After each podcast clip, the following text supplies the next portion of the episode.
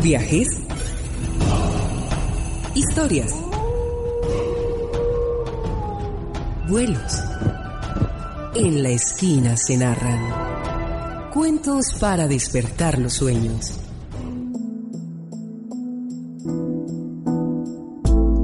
Del proyecto Medellín en 100 palabras, fin, de José Ángel Pérez Grisales. Tus ojos se abren e inclinas tu cabeza hacia atrás. Miras directo al cielo y la luz te invade. Atraviesa tus ojos y recorre todo tu cuerpo. El sol te acaricia como nadie jamás lo ha hecho.